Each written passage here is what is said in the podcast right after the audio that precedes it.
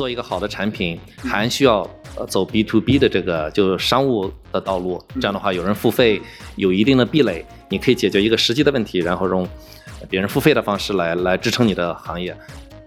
美国的 B to B 软件是相对来说是比较成熟，中国呢还是在一个早期阶段，但中国的 B to C 已经发展很好了。B to B 软件呢，呃，将来也是必然会发生的。在多元文化交流中碰撞有趣行业观点。Hello，大家好，我是 Jim，欢迎来到出海早知道。出海早知道是由一站式红人营销平台 Relay Club 出品的播客。我们希望通过对话来自品牌 KOL 营销的朋友们，以优质的内容为听众们提供不一样的营销视角，洞察海外市场商业机遇。我们今天邀请到风投基金 Golden Section 的联合创始人 Isaac。欢迎 Isaac，先跟我们听众们打个招呼吧。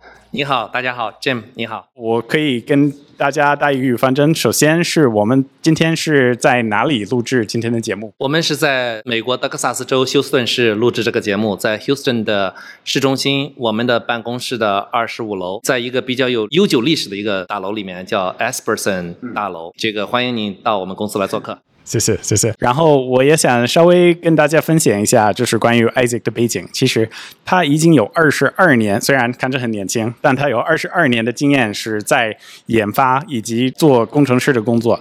然后之前有一部分的工作，稍后我们也会介绍，就是也会在 i Hotelier 上班，然后负责他们 CTO 相关的任务。接下来也有一段时间在一些其他的公司，像 Prognosis Software，慢慢的就是进入到这个 VC 的领域，大概是十十几年前就成。成立这个 Golden Section 对吧？对，Golden Section 是二零一一年成立的。这个公司呢，在做投资之前也是做技术服务，其他的公司能够建立比较好的科技产品，然后在给大家做服务的过程中呢。因为我和我的合伙人也有投资的意愿和想法，慢慢的从一个一个的单向的投资变成一个基金性质的投资的方式，就逐渐形成了一个基金来做投资。我们进入到这个话题之前，就是我看了你们在 Golden Section 的官网有一个自我介绍，其中一个点对我而言就觉得很有趣，是你写的是 I'm a bona fide Shrekologist。就是你是一个真正的这个理解这个施莱克的一个专家，这是什么意思？这个很有意思，因为我有两个女儿，小的时候经常跟他们一起看动画片。Shrek 呢是我们我们的 family 的最喜欢的，我们家庭最喜欢的一个动画片。那个呢，我们经常会把里边的故事情节对白给对出来，所以说我经经常和我的小孩在对这个角色非常有兴趣。其实他跟他的那个。伙伴嘛，那个那个 donkey 嘛，那个驴，他们是一个走了一个很很好的一个 journey，就是一个像一个 adventure 吧。这样的话，我觉得这是个很好的故事。有一个很尴尬的点是，我之前我还记得是在大学，我上大学的第一年，然后晚上节在美国，所有人不是要都会。就是穿这各种各样的这种服装嘛，就是万圣节的服装。其中一年，我把就是所有的皮肤就是画成这个绿色，绿色哇。然后为什么？是因为我想办办就是举办那个绿巨人。结果因为我大学第一年就比较胖一点，大家 都认为我是帅，对他们都以为我是施莱克。Where's the muscle？呃，肌肉去哪里了？对对对，很尴尬。哎，不是尴尬，这说明大家觉得你你有幽默幽默感。是。那我们就进入到你的。就是个人的故事，因为就是后面我们可以讲更多关于 Golden Section 以及就是你们在做的事情，还有 AI。不过首先我想理解一个点是，据我所知，您是在山东长大是吧？对对对，我是出生在山东淄博，在山东长大。初中的时候去了济南，在济南读的初中和高中，然后在山东大学学的计算机科学专业。然后毕业之后呢，我们那个年代呢还是很喜欢。找到到美国发展的机会，所以说用留学的方式来到休斯顿，中间有一点距离啊，就是怎么会突然间去选择这个这个地区？因为我小的时候看了很多牛仔的电影，觉得这个美国西部呢是就 Clint Eastwood 还是 John Wayne 那一代还是 John Wayne Clint Eastwood，Yeah，those are two，呃，这这两位那个牛仔的，小时候每个周日嘛就看很多这种牛仔的故事，然后对美国的西部呢也感觉它代表了。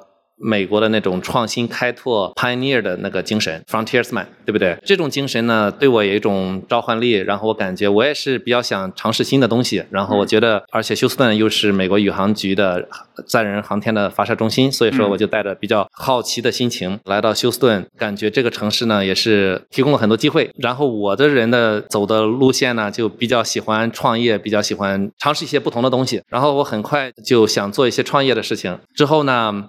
尝试了一些 B to C 的一些软件的开发，但是我感觉呢，B to C 虽然你能做出一些功能来，但是说它有一点就是赢者通吃的一个情况，就是说你必须做到前一二名的这个产品才能打入市场。比如我在大概九九年的时候写了一个一个 browser 一个浏览器叫 Juty Internet Browser，自己写的，自己编程写了一个 browser，然后当时还被媒体 reported 呃。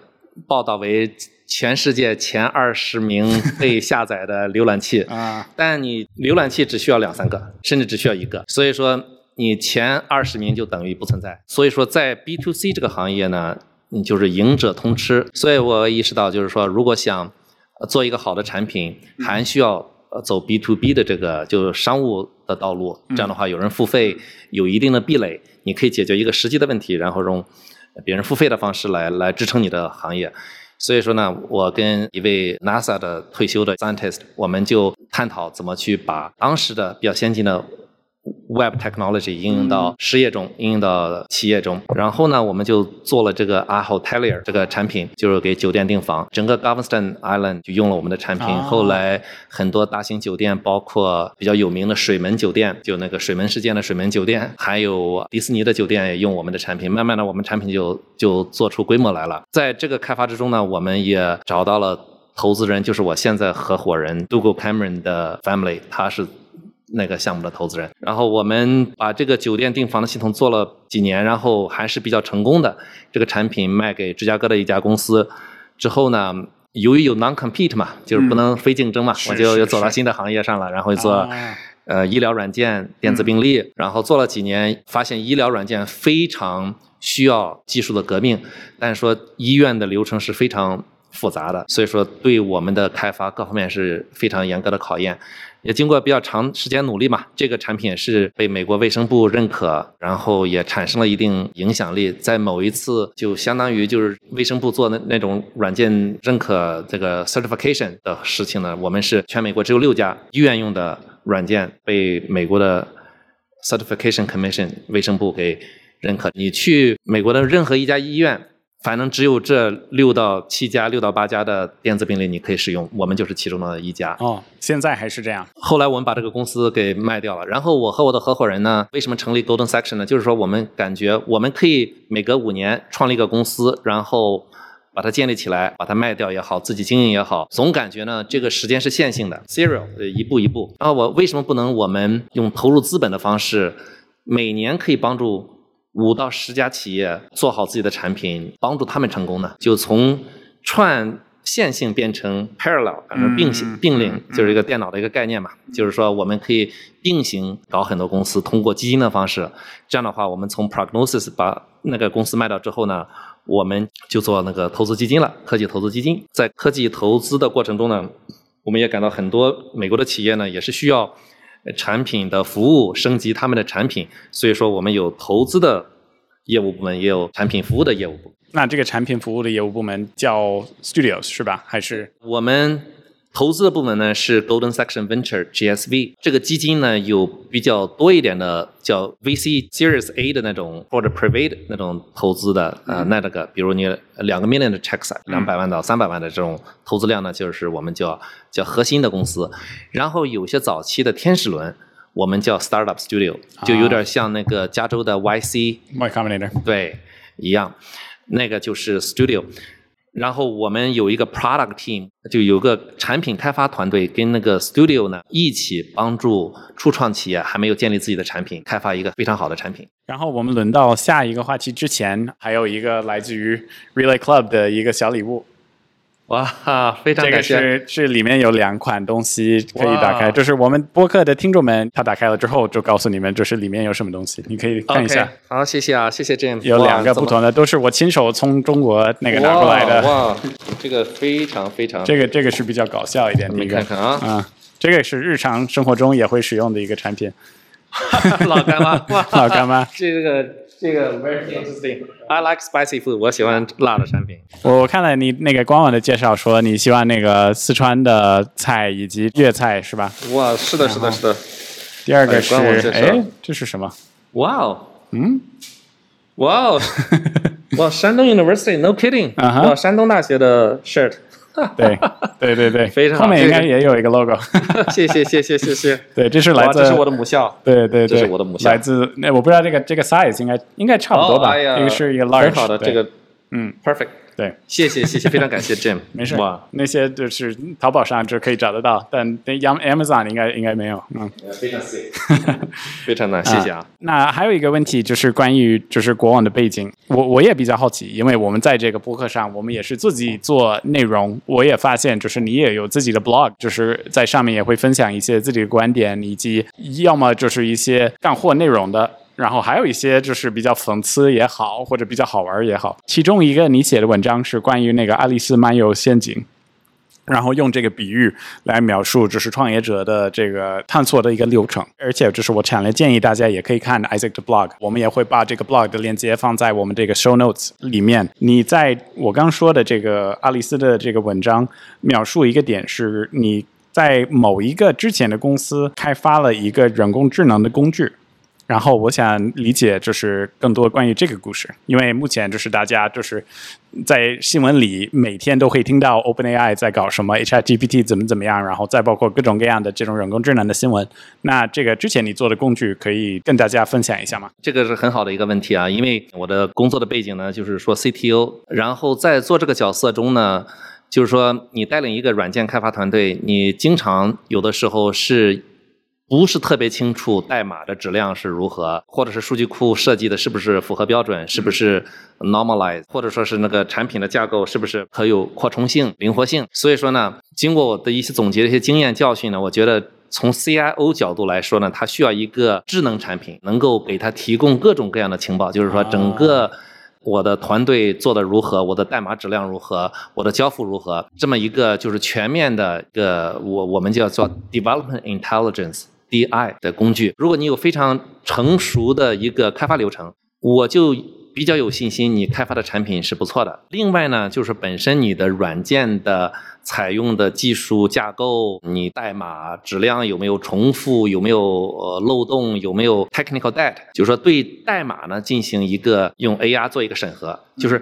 你不仅你的流程是不错的，而且你代码质量也做一个审核。我们也连接了一些第三方的工具，因为你在开发过程中有很多数据的，用很多工具的。你比如项目管理工具、CI/CD 工具、QA 工具，各种各样的工具。你这些工具呢，可以产生很多数据。我们用那个数据连接的方式呢，把你的所有的流程中产生的一些脚印呢，都收集过来。这样的话，我们做一个 AI 运行，就给你这个 CIO 或 CEO 一个非常好的情报，你的团队做的怎么样？这个就是我们这个 Looking Glass 的这个产品的主旨，就是说你有这个产品，你就可以对你的公司的开发有一个很好的掌握，有一个提升。那觉得你是有投资价值的，那个投资方也会因为你做的技术上做的不错，流程非常好，也愿意给你投资。所以说这个工具呢，不光是 CIO 初创企业的 Tech Leader 就科技领袖用，然后投资。公司也可以用，甚至投资公司呢用这套软件管理很多的科技公司。所以说，我们把这个产品就做 Looking Glass 爱丽丝梦游仙境的那个很有魔力的那个工具吧。那如果我们听众们对于这个 Looking Glass 的这种方案感兴趣的话，他们应该上什么官网，或者可以如何使用？你可以去 LGPI 点 IO，我可以在你的呃我们 show notes 里面可以增加 show notes 里给提供一下。这样的话，科技企业呢可以用我们这个工具。我们 Golden Section 虽然是个投资公司，但是说我们有这套工具提供给科技企业，让你用这个工具提升你的科技整个成熟度。然后你用这些反映数据反映出你的那个进展之后呢，我们也对你投资也更有信心。那其实刚才我们也说了几次关于 Golden Section。这家公司。然后我也比较好奇，会不会有一个官方的中文的翻译？因为我自己看了，就是应该是黄金分割，是吧？对对，因为 Golden Section 这个当时起这个名字的原因，就是它是一个通用性的一个概念，实际上是代表艺术和科学的一个黄金分割的一个点，是个数学概念。实际上这个概念的话，外星人也会理解到，不光是中国人和美国人能够理解其中的美妙。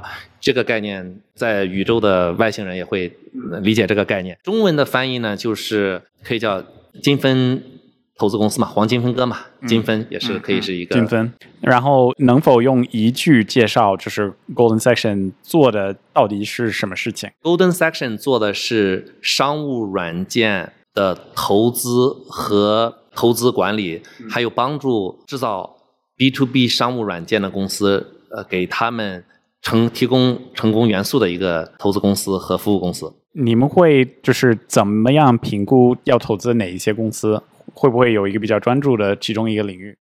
对我们有一个比较流程化的一个投资审批的一个过程。我们团队也给你介绍了，大概每年能够看到上千家企业。我们的赛道呢是 B to B SaaS 软件，这里边也可以细分，有些呢是属于叫 Marketplace 软件市场，啊，就比如。Uber 啊，滴滴啊，它本身就是一个市场，它是提供了一个有服务方和服务接受方的市场。这种 marketplace 呢，我们有投资。呃，还有就是一种纯的软件工具，就是说这个软件工具非常有用。你是一个企业里边的一个工作人员，你必须用这个软件来提高你的工作效率。我叫做就是 intra company collaboration tool，就是在公司内的大家。一起使用的协作工具，还有 inter-company collaboration tool，就是公司和公司之间协作的工具。就在我们投资过程中呢，会会有碰到很多工具呢，是有的一个公司在用，有多个公司在用。所以说，整个 B to B SaaS 软件呢，下面还是有比较有细分的。我们对一些平台能够解决更多公司能够协作，或者是有 marketplace 这样的。产品呢是比较有兴趣的，因为从生物学角度来讲，举个例子，它实际上是解决了一个叫互惠的一个 symbiotic relationship，有服务提供者，有服务需要者。呃，A 公司呢有一个角色和 B 公司的角色，他们可以在同一套软件里进行协作，这是我觉得我们比较关注的一些投资赛道。然后刚才描述是。基本上每一年会尽量投资五到六家企业，目前会更多还是比较多。我们一号基金是投了十三家公司，二号基金呢，我们打算是投六十家天使轮的公司，然后再加上大概接近二十家的正规 A 轮的公司，就是接近二十家 A 轮公司。六十家天使轮的公司，所以说这是我们的一个投资规模吧。因为我们的播客是在中国播放，还有很多听这个播客的人可能是在出海领域，他们可能比较好奇，B to B 的软件解决方案在中国和美国有有什么样的不同的点？因为目前就是作为一个美国人，我知道就是有有非常多的一些就是 B to B 的解决方案和软件系统。不过就是我不知道就是有没有可以做一个比较，关于就是中国市场以及美国市场在这个领域。中国市场和美国市场的 B to B 软件还是区别比较大的。美国市场的 B to B 软件的付费意愿是比较高的，就企业有这个对软件付费的习惯和预算，而且对。规范化的流程呢，也是比较认可的。就是美国企业习惯用一些软件来规范自己的工作流程。中国呢，就是说在企业软件付费意愿方面是比较低的。另外，它本身这方面预算它也是可能设置的非常少，甚至没有。另外呢，中国企业可能它是你文化上的原因啊，或者说是企业早期还是在早期竞争的原因，它不特别强调就规范化的去固定。某些工作流程。是，所以说他不想用一些软件来禁锢你的一些操作方式，嗯，所以说呢，美国的 B to B 软件是相对来说是比较成熟，中国呢还是在一个早期阶段，但中国的 B to C 已经发展很好了，B to B 软件呢，也将来也是必然会发生的，这个这个规律呢也是势不可挡，嗯，你比如中国。很多年前，二三十年前，中国的会计财务准则也是比较模糊的，现在就完全做的精准化、标准化了。对，还有很多早期就是说比较混沌的一些流程呢，现在商业上中国也非常正规了。你去中国的一线城市，深圳、上海，快餐啊。酒店各种也是非常标准化的运营了。所以说，中国以后 B to B 的市场还是比较大，虽然在这一阶段是有一个慢慢提升的过程。对，其实我我也可以分享一部分关于我自己的国王十四年的经验，因为。目前在中国的劳动力也是比，比如说美国再低一点儿，所以很多的问题可能就是第一个反应或者第一个解决方案就是 OK，我们派一些人去做。然后比如说我们涉及到的这个赛道是红人营销，很多公司还是前几年可能是倾向于找一个外方的 agency，然后让 agency 的员工去联系到所有的这些红人来解决这些问题。不过目前大家就是慢慢的开始意识到，哎，是不是有一些更加智能的解决方案？特别是随着就是中国的经济就是最近也是涉及到一些突破和一些障碍，这段时间大家都在想办法，哎，是不是可以降低我比如说市场营销的成本？这个时候，我觉得越来越多的公司可能是比较愿意考虑这种软件类的解决方案。对你，你讲的非常好，因为中国的人力成本也现在也越来越高了，中国的人口红利也慢慢消失，也意识到降低成本也必须用软件。来作为降低成本的一种方式。其实你看软件的发展，它实际上是有有两大 stage 两个阶段。第一个阶段呢，就是说自动化是帮助你一个数字化和自动化的过程，也可以说是帮助你二进制化的一个过程。这个过程呢，实际上是把你原来用纸张。电话、人力各种各样的流程呢，全部用软件来来跑通，对不对？用软件来替代。但这给企业带来的价值呢，有的时候企业觉得也并不是很大，我完全可以人去来做。但是说，如果你不完成数字化和二进制化，你以后就没法走上智能化。就如果你的竞争对手已经把他们的企业数据都已经数字化了，都已经二进制化了。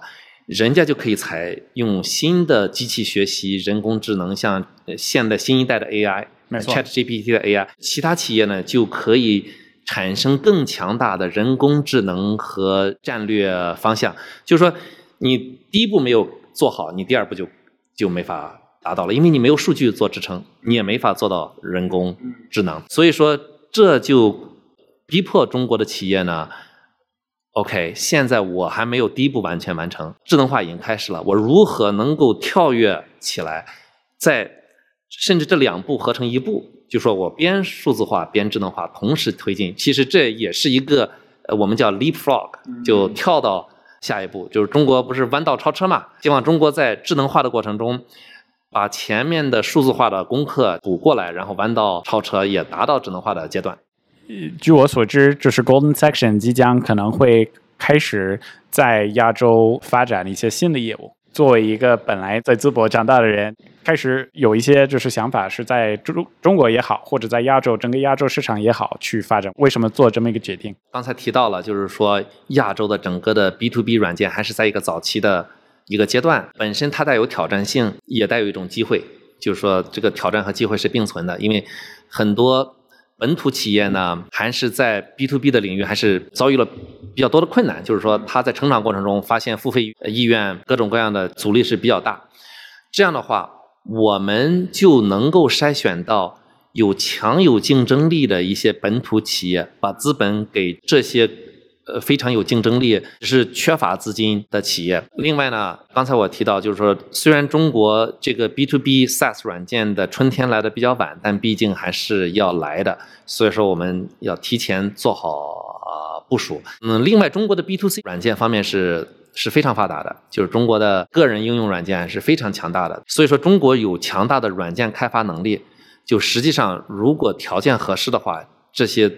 B to C 的一些软件的一些有才能的团队呢，也会走到我们 B to B 领域，提升这个企业的效率吧。然后除了就是在亚洲市场发展的这个想法，有没有一个更大规模的想法？关于 Golden Section 的，比如说未来的远景？Golden Section 呢，对新兴的科技是非常关注的。远景之一呢，就是就新一代 AI 是有展现了强大的生命力。这个一会儿我们专门会提到。我们在 B to B。SaaS 软件投资的过程中呢，也发现从数字化到智能化，这是一个非常天然的一个跨越。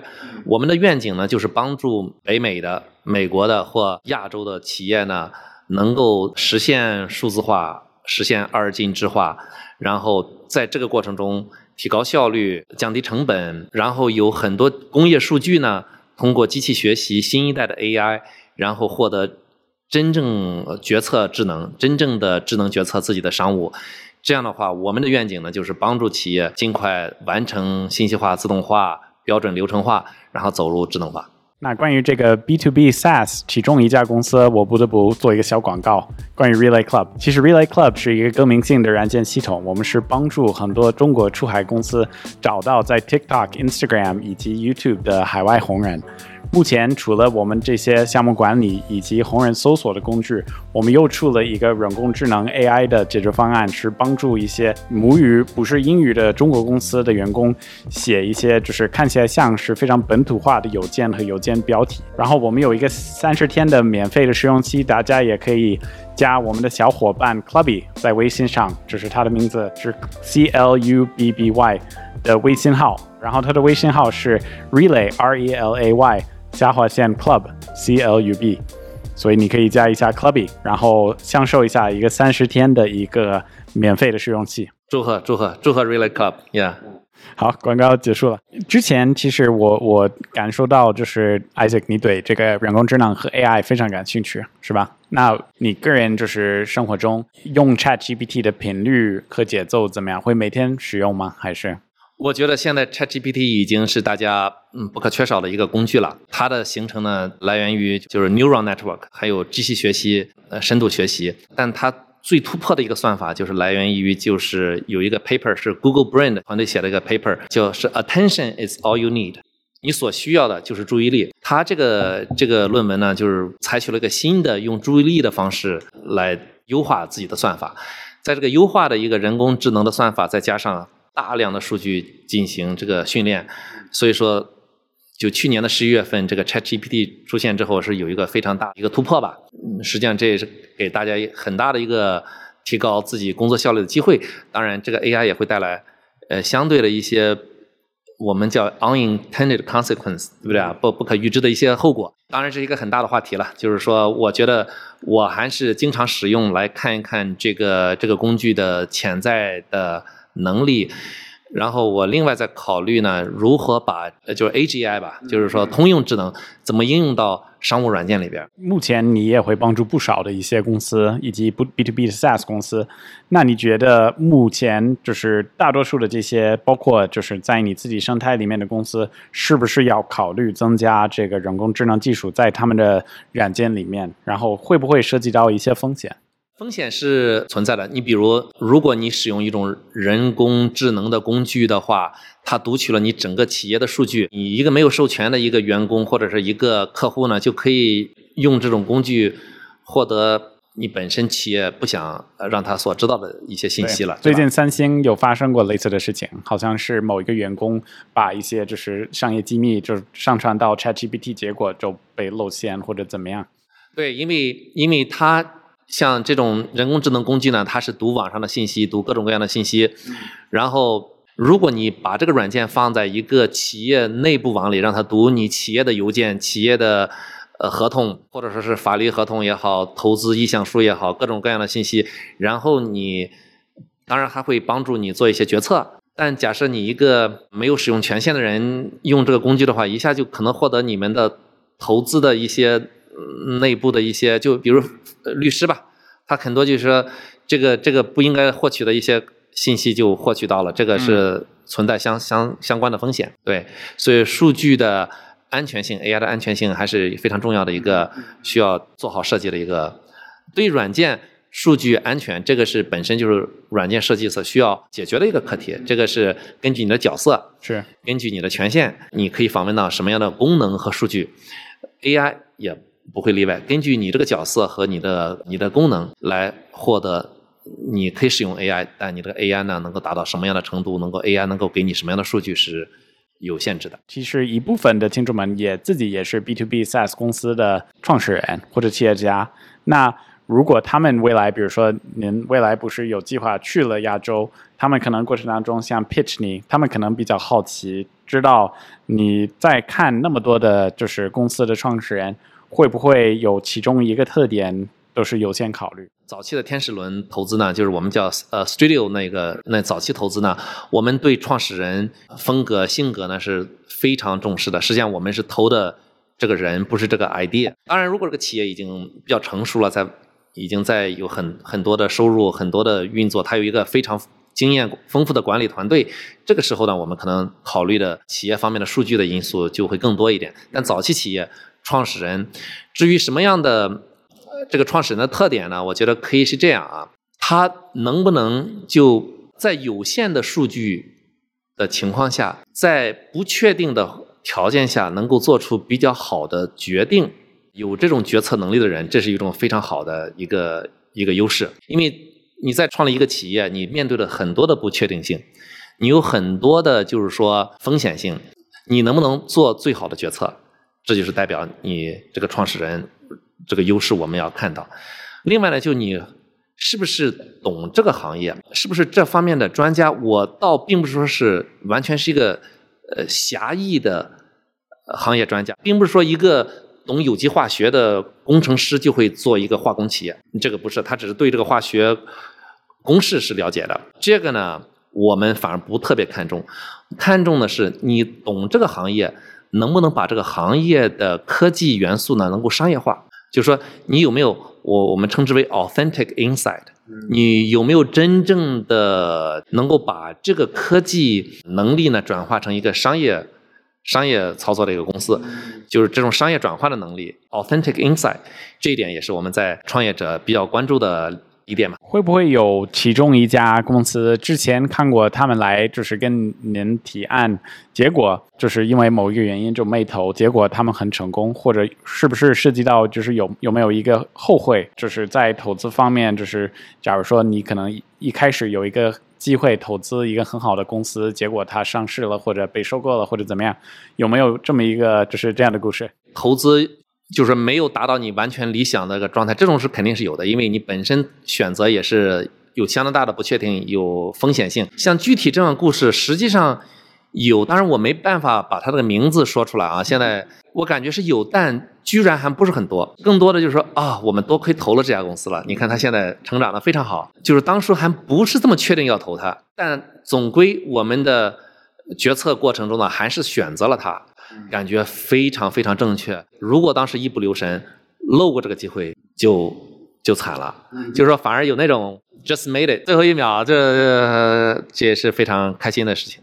对，今天我们在聊天过程当中，有没有一些想要聊的内容，或者有没有一些漏掉的我们没问的问题？你希望我们还可以问，或者你还想分享的信息？呃，再补充一下刚才咱们提到的这个 AI 吧，就是说 AI 呢，确实是。我觉得就是说，本身进入一个爆炸性成长的一个呃过程了，就是进入这个阶段了，是指数性成长。我们通常，我们人类大脑是在是个进化的工具吧，是帮助我们生存呃在周围的环境中生生存的工具。我们对线性是理解的，但指数性增长的这种爆炸性的科技呢，是实际上是很难理解的。实际上，AI 是人类最后的一个发明。如果我们把 AI 发明好了，超过我们的智能了，它能够再进进行下一步迭代了，这几乎是人类最后的一个发明，但这也是有存在相当大的风险。所以说，我们公司呢，就是说对这个新一代的 AI 呢是非常关注的。我们关注从怎么能够把这个工具放到商务软件里边，提高大家的回报率，这是一点，这是我们专业度的要求的。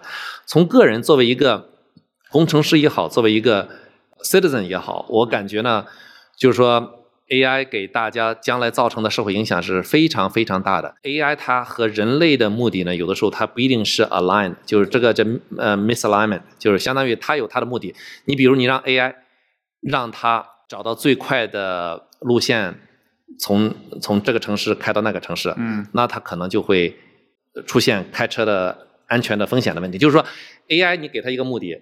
它可能在实现这个目的的时候呢，会损害人类的一些利益，所以是现在有相当大的不确定性。我们呢，作为科技从业人员呢，我们希望 AI 呢不会给人类造成更多的负面的冲击，会变成造福人类的一个东西。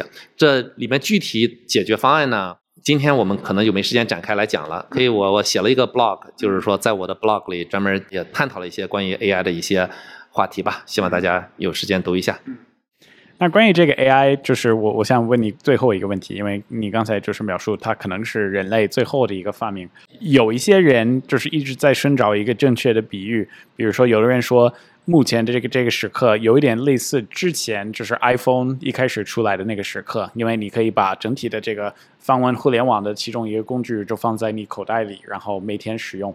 你觉得就是现在到来的这些 AI 工具，比如说就是跟那个国网的 iPhone 比起来，涉及到这个历史的重要性，你觉得是一个正确的比喻，还是是不是规模上更大一点？现在的规模要远远大于那个 iPhone 四的那个时刻。实际上，iPhone 四它只是一个 mobile device，它可以把那个卫星啊各种各样的一些工具合在一起，变成一个更聪明的一个工具。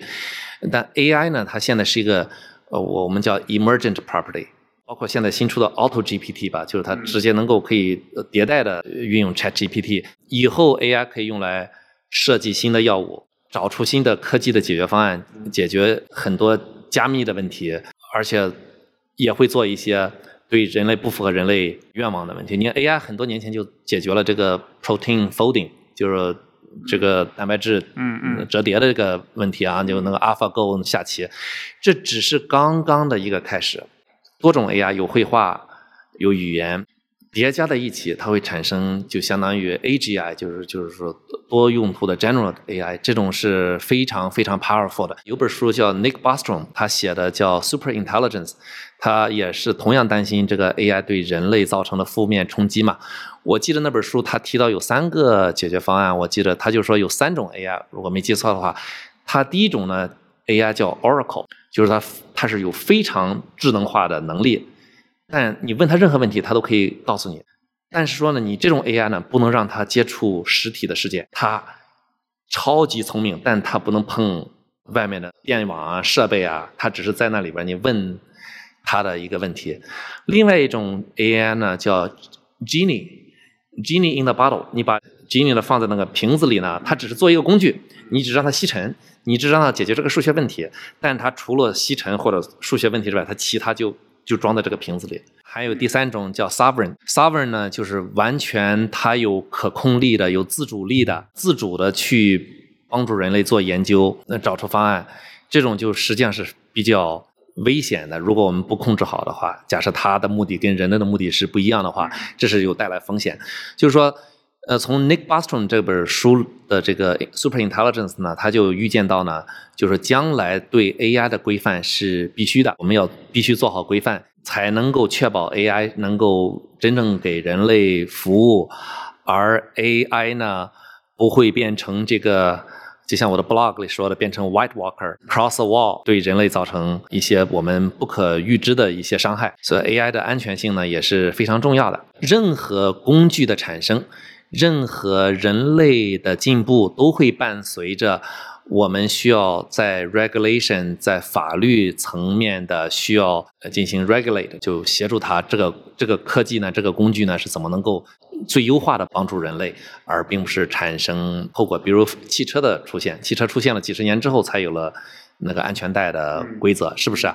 就是说我感觉呢，这个行业还是非常激动人心的。回归到我们所做的事情呢，就是说。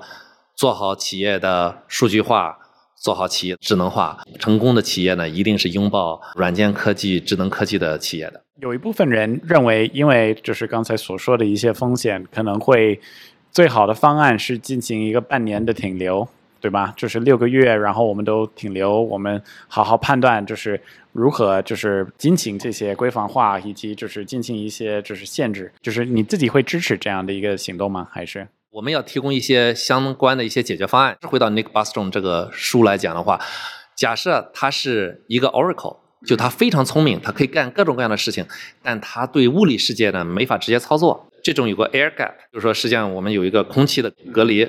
就这样呢，如果我们能够实现这一点的话，它不会对我们的呃物理世界产生一个大的风险，就不会变成 Terminator，对吧？控制了什么 Skynet，这是一种其中的一种方式。另外呢？你比如刚才讲的那个 Genie 呢，就是说我们 OK 这个 AI 是可以做各种各样的事情，但我们做好限制，它只做这一个，比如它是做呃药物研究的，对，它研究的话，它就不会去生产这个药物。我们最终还要人类作为审核，就是说，我们把这一些流程性在关键点的一些加入一些人类的控制，在关键点加入人类的控制，这样的话还是能够帮助 AI 更安全一点。具体是不是要停留六个月？我觉得这有点难度，因为企业它是不受 regulation 来管理的。其实美国也没有这种机制去用政府干预的手段来让企业企业它去停止某项合法的商业行为。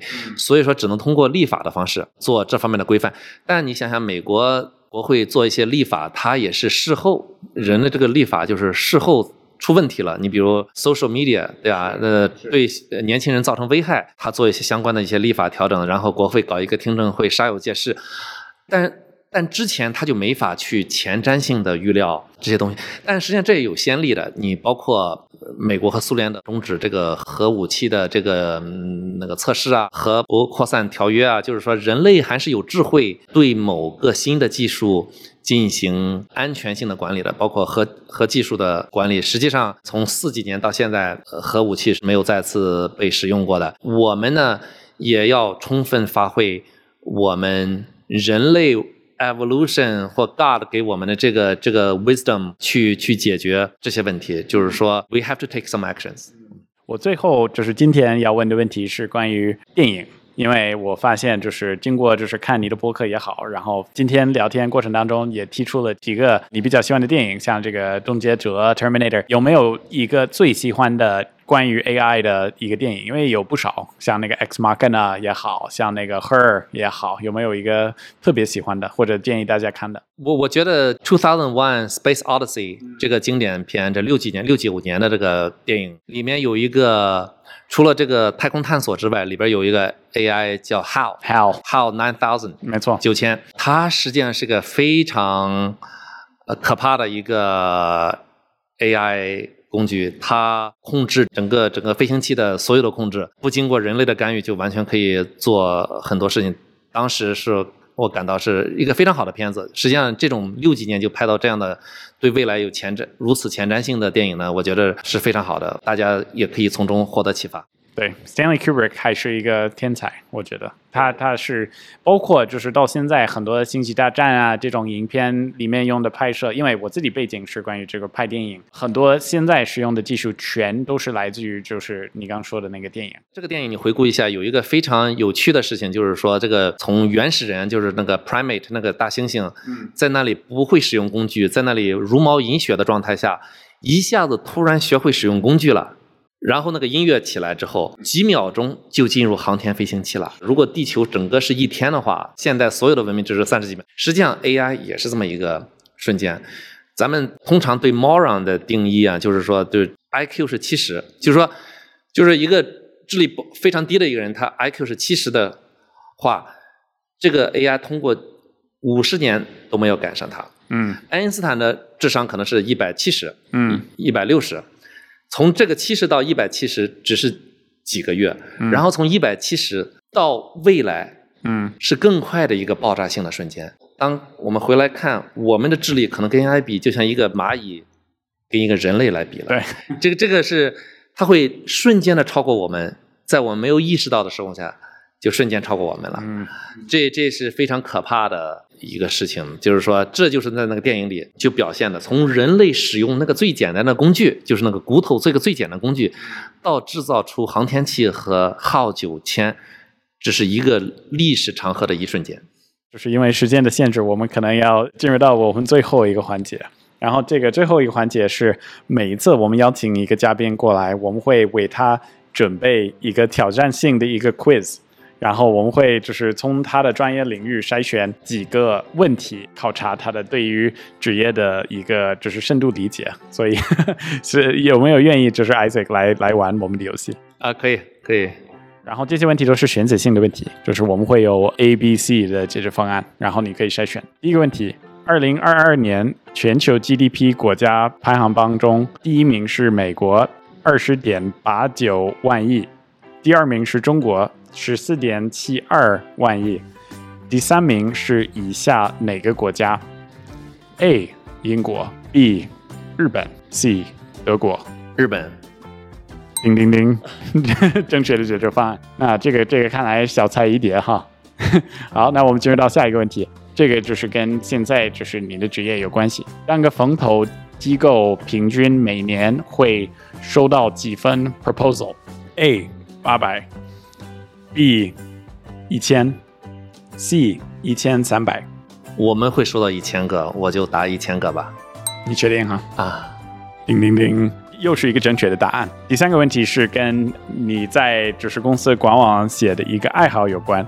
二零二三年 Octoberfest 德国米尼黑啤酒节的举办周期是 A 九月十六日到十月三日，或者 B 十月二日到十月十五日，或者 C 十月七日到十月十七日。A，叮叮叮，三个正确的答案，真的很厉害因为德国的 Oktoberfest 实际上是在九月份开始的。啊！